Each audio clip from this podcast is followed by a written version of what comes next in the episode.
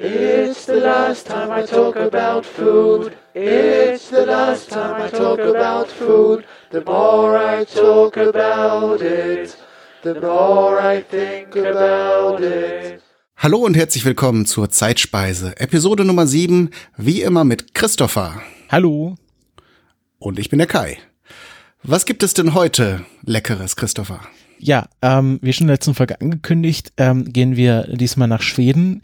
Ähm, es geht wieder um ein äh, Fleischgericht, nämlich äh, kleine Fleischklöße aus äh, Rindfleisch, äh, die, ähm, wenn man ihn jetzt unwissend aussprechen würde, den Namen Köttbullar heißen.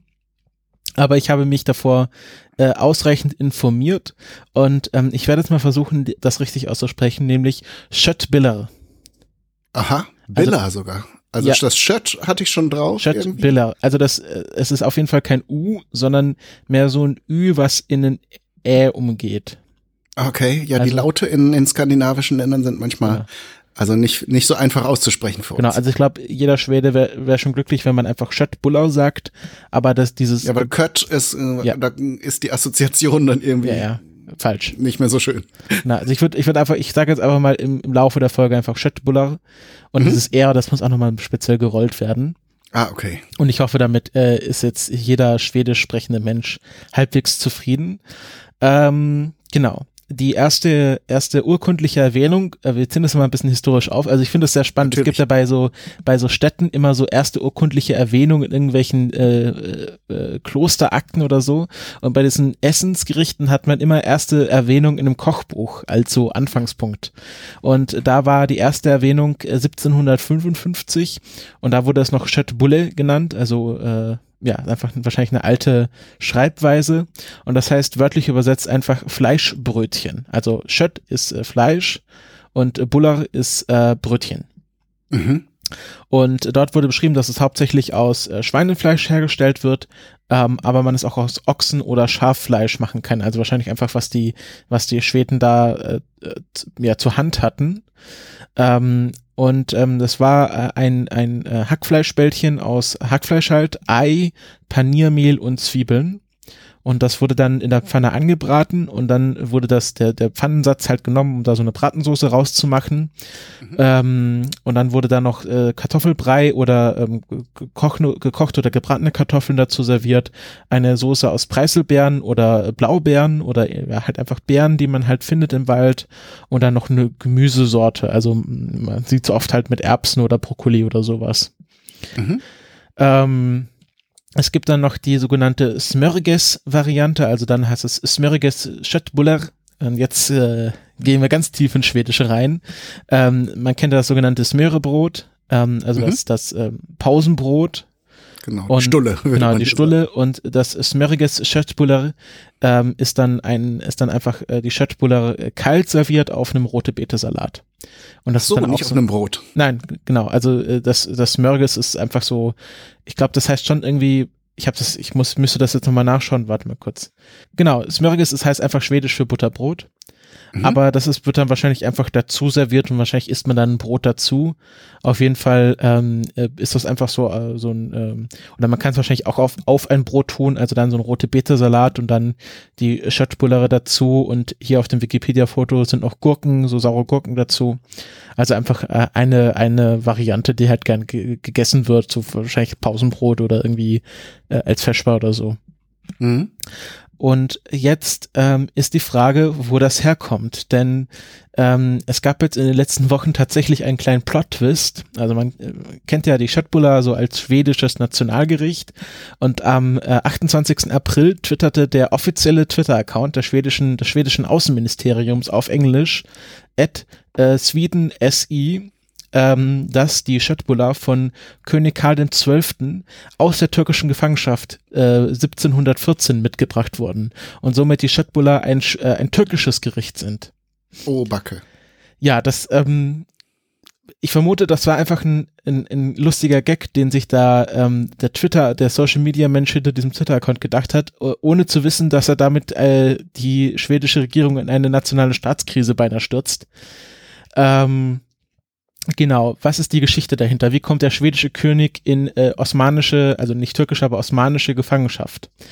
Ähm, also König Karl XII. lebte von 1682 bis 1718, äh, bestieg schon mit 15 Jahren den äh, schwedischen Königsthron lehnte auch eine Regentschaft ab. Also er ließ sich dann vom schwedischen Parlament ähm, als volljährig erklären, weil ähm, sonst hätte er halt einfach einen Regenten vorgesetzt bekommen und das wollte er nicht.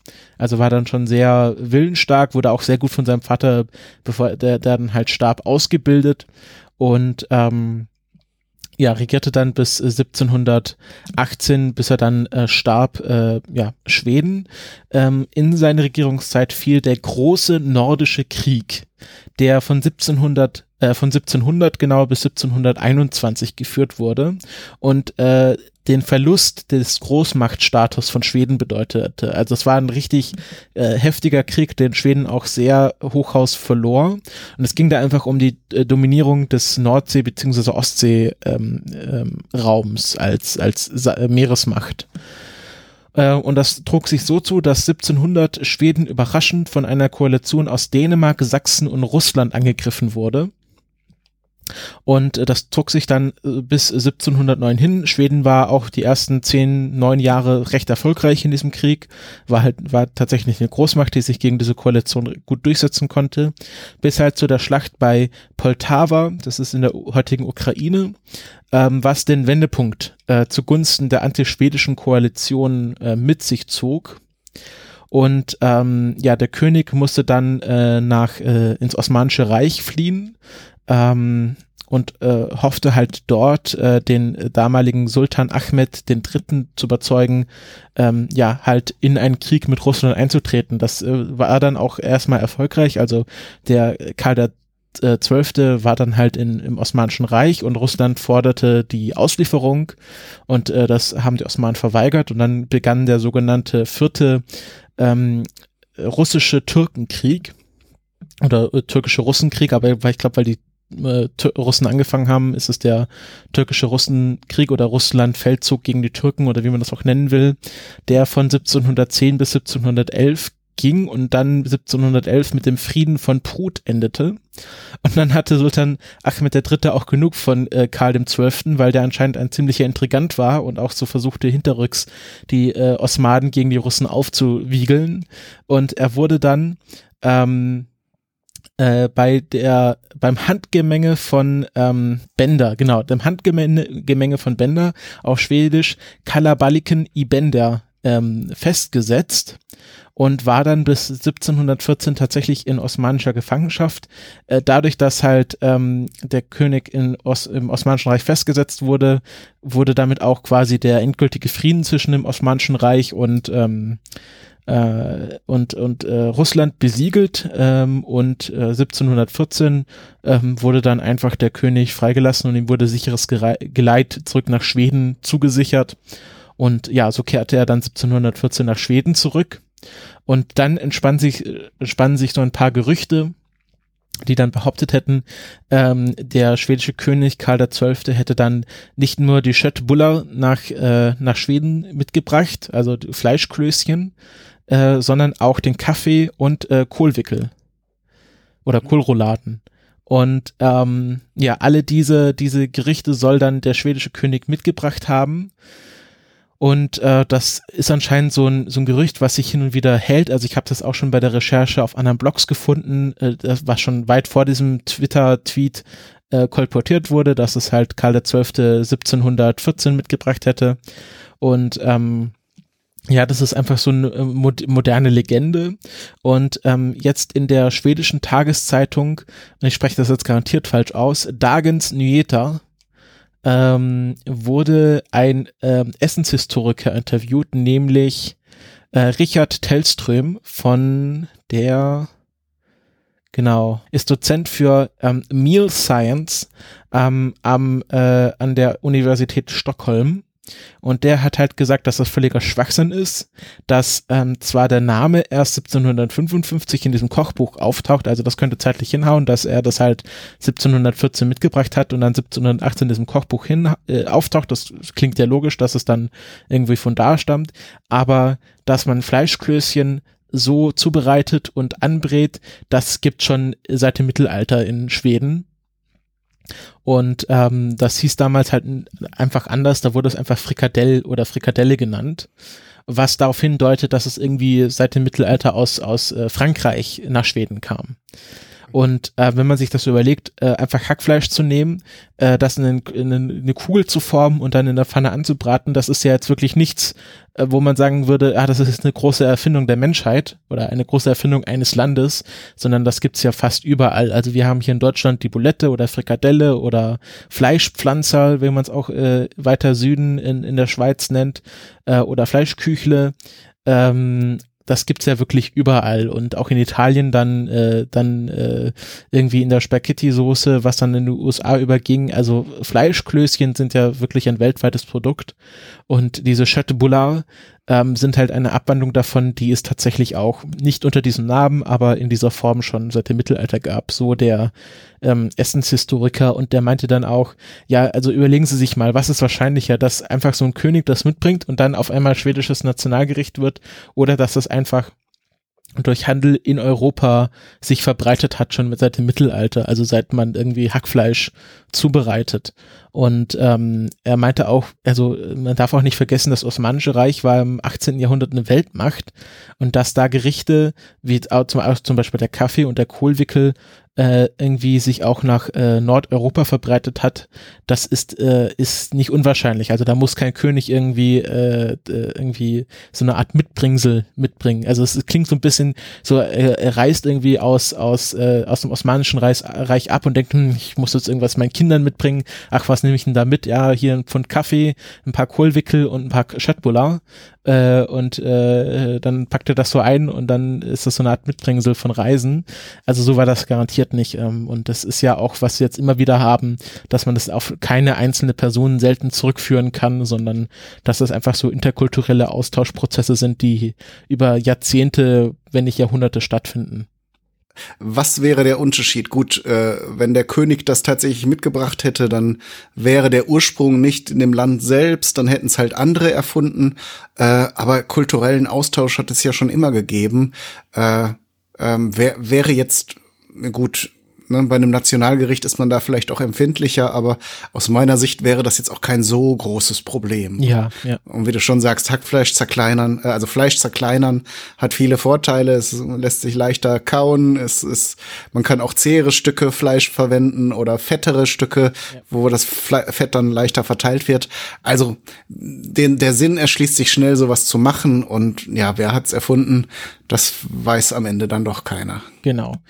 Ähm, ähm, genau, es gibt noch einen anderen Import äh, aus der äh, aus der aus aus Osmanien, aus dem Osmanischen Reich nach Schweden. Ähm, das ist nämlich das Wort äh, Kalibalik äh, Kalabalik, so ist es richtig ausgesprochen. Also das Wort Kalabalik kommt auch aus dem Türkischen, heißt dort äh, Trubel oder Handgemenge. Äh, das ist, hatte ich ja vorhin erwähnt, das Kalabalik i Bender, also das Handgemenge von Bender, wo der äh, schwedische König dann festgesetzt wurde. Ähm, und das ist jetzt auch in der schwedischen Sprache vorhanden und heißt dort einfach Chaos. Und ähm, da weiß ich, also da stelle ich mir schon irgendwie sehr lustig vor, dass er einfach, dass irgendwie die Nachricht kam nach Schweden oder der, der König wurde verhaftet im Osmanischen Reich und dann wurde halt dieses türkische Wort für Handgemenge wahrscheinlich durch diese schockierende Nachricht irgendwie nach, äh, nach Schweden transportiert. Ähm, also das fand ich auch sehr spannend. Und mhm. es ist, es, ich erwähne halt diesen, diesen, diesen Aufreger so von wegen, ah, Schöttbuller kommen gar nicht aus Schweden, ähm, weil das war sp sprang mir quasi ins Gesicht, als ich äh, das recherchiert habe, dass dann irgendwie Spiegel und Bild und Fokus halt diese ganzen ganzen Nachrichtenseiten, die sowas melden, war ich sofort, ah, die Schöttbuller kommen gar nicht aus Schweden, die kommen aus der Türkei und ähm, der ganzen Reaktionen darauf, wo viele Leute natürlich entrüstet waren, so nationalistische Anwandlungen wurden dann auf einmal untergraben. ähm, aber auch Leute gehen in Ikea-Filialen und geben die gefrorenen Schöttbuller Ja, genau, ähm, aber äh, es, es gab da viele Leute, die gesagt haben, ah, es ist ja schön, irgendwie interessante Geschichte hier, äh, äh, schwedisch-türkische Verständigung ist ja auch ganz nett. Ähm, also das ist, äh, also ist einerseits ähm, interessante Geschichte, aber man sollte da auch nicht alles glauben, was, was ein Twitter-Account äh, twittert, auch wenn es der offizielle Twitter-Account der Schwede, des schwedischen Außenministeriums ist. Weiß man, was aus dem guten Mann oder Menschen geworden ist, der das getwittert hat? Ach, ich weiß nicht, vielleicht hat er, äh, also äh, es gibt ja keine schlechte Werbung, also vielleicht wurde er auch befördert, ich weiß es nicht. Ja, kann sein. Ähm, viel, viel äh, Aufmerksamkeit genau. erzeugt. Also nachdem wir jetzt so ein bisschen die Herkunft geklärt haben, äh, gehe ich mal so ein bisschen weiter in die Zukunft ähm, oder halt in die äh, weniger späte Vergangenheit. Ähm, äh, Schöttbuller waren zuerst ein, ähm, ein Gericht für die Oberklasse, weil es halt, und da kommen wir wieder auf die Hamburger-Folge zurück, es gab halt damals auch noch keine Fleischwölfe, oder keine, keine günstigen zu erwerben. Und da war halt auch die Zubereitung von Schöttbullar eine sehr aufwendige und äh, zeitintensive und dann natürlich auch in dem Schritt kostenintensive Zubereitung. Und tatsächlich auch erst mit dem Fleischwolf, als der dann äh, auf den Massenmarkt kam, wurde das dann auch ein Gericht für die einfache Bevölkerung. Und ähm, äh, ja, und natürlich äh, kam es dann auch mit IKEA, wie schon gesagt, nach äh, ja in die ganze Welt, also dass dann Leute angefangen haben, in großen Massen ähm, schwedische Gerichte zu probieren, als sie dann von ihrem äh, Möbeleinkauf zurückkamen. Ähm, und äh, ja, das ist schon schon ein wichtiger Schritt halt für die Verbreitung der Schöttbullar als ein spezifisches Gericht und nicht nur als halt der Fleischkloß, der schon auch in den USA und in Deutschland vorher bekannt war. Und halt auch diese Zubereitung dann mit Kartoffelpüree oder äh, gekochten oder gebratenen Kartoffeln und halt auch mit dieser Preiselbeersoße. Das ist ja auch was sehr Besonderes, was man ja hier in Deutschland eher so zu Wildgerichten isst, Preiselbeersoße und dann in den USA hauptsächlich zu Thanksgiving. Das ist halt hier diese Kombination. Ich glaube, das ist so das äh, Interessante, was halt diese Schöttbullar so ausmacht. Und ähm, es gab ja dann auch 2013 einen mittelgroßen Skandal in Deutschland, nämlich dass ähm, Pferdefleisch äh, in Schöttbullar gefunden wurde äh, und äh, Ikea kurzfristig den Verkauf von Schöttbullar eingestellt hatte ähm, weil sie ja dann ihre Vorräte vernichten mussten, weil das ja minderwertiges Fleisch war. Sind wir wieder auch bei der Hamburger-Folge im Geiste. genau. Ja, Hackfleisch, das, da gehört schon viel Vertrauen dazu, genau. von wem man Hackfleischgerichte kauft. Genau. Und ähm, ich hatte es auch in der letzten Folge schon geteasert, Insektenfleisch, denn Ikea testet gerade nämlich tatsächlich äh, Schöttbuller aus Insektenfleisch herzustellen. Ich glaube, die hätte jetzt auch gesehen neulich, dass es vegetarische Schöttboller gibt, auch wieder, um da den den äh, sich ändernden Ernährungsgewohnheiten der Kunden entgegenzukommen. Aber ja, mit Insekten ist natürlich spannend, ob das gekauft wird. Genau. Ähm, also es geht auch in der Schöttbullare-Entwicklung weiter voran. Und ähm, ich, ich, ich frage dich jetzt mal, Kai, Kai, hast du schon mal Schöttbuller gegessen? Nicht so oft, wie man meinen würde, aber tatsächlich, ich kaufe ja nun auch hin und wieder mal in dem schwäbischen, schwäbischen, in den, häufiger Versprecher, in dem schwedischen äh, Möbelhaus ein. Ähm, und da habe ich es tatsächlich einmal mindestens auch gegessen. Einfach um zu wissen, wie sich das anfühlt. Ja, ähm, ich habe äh, das noch nicht beim Ikea gegessen. Es gibt aber jetzt neu von neu von Iglo. Nein, ähm, also ohne jetzt Werbung dafür zu machen, es gibt im Tiefkühlregal jetzt auch tief, äh, tiefgefrorene Chatbulla gleich mit Kartoffelbrei und Preiselbeersoße.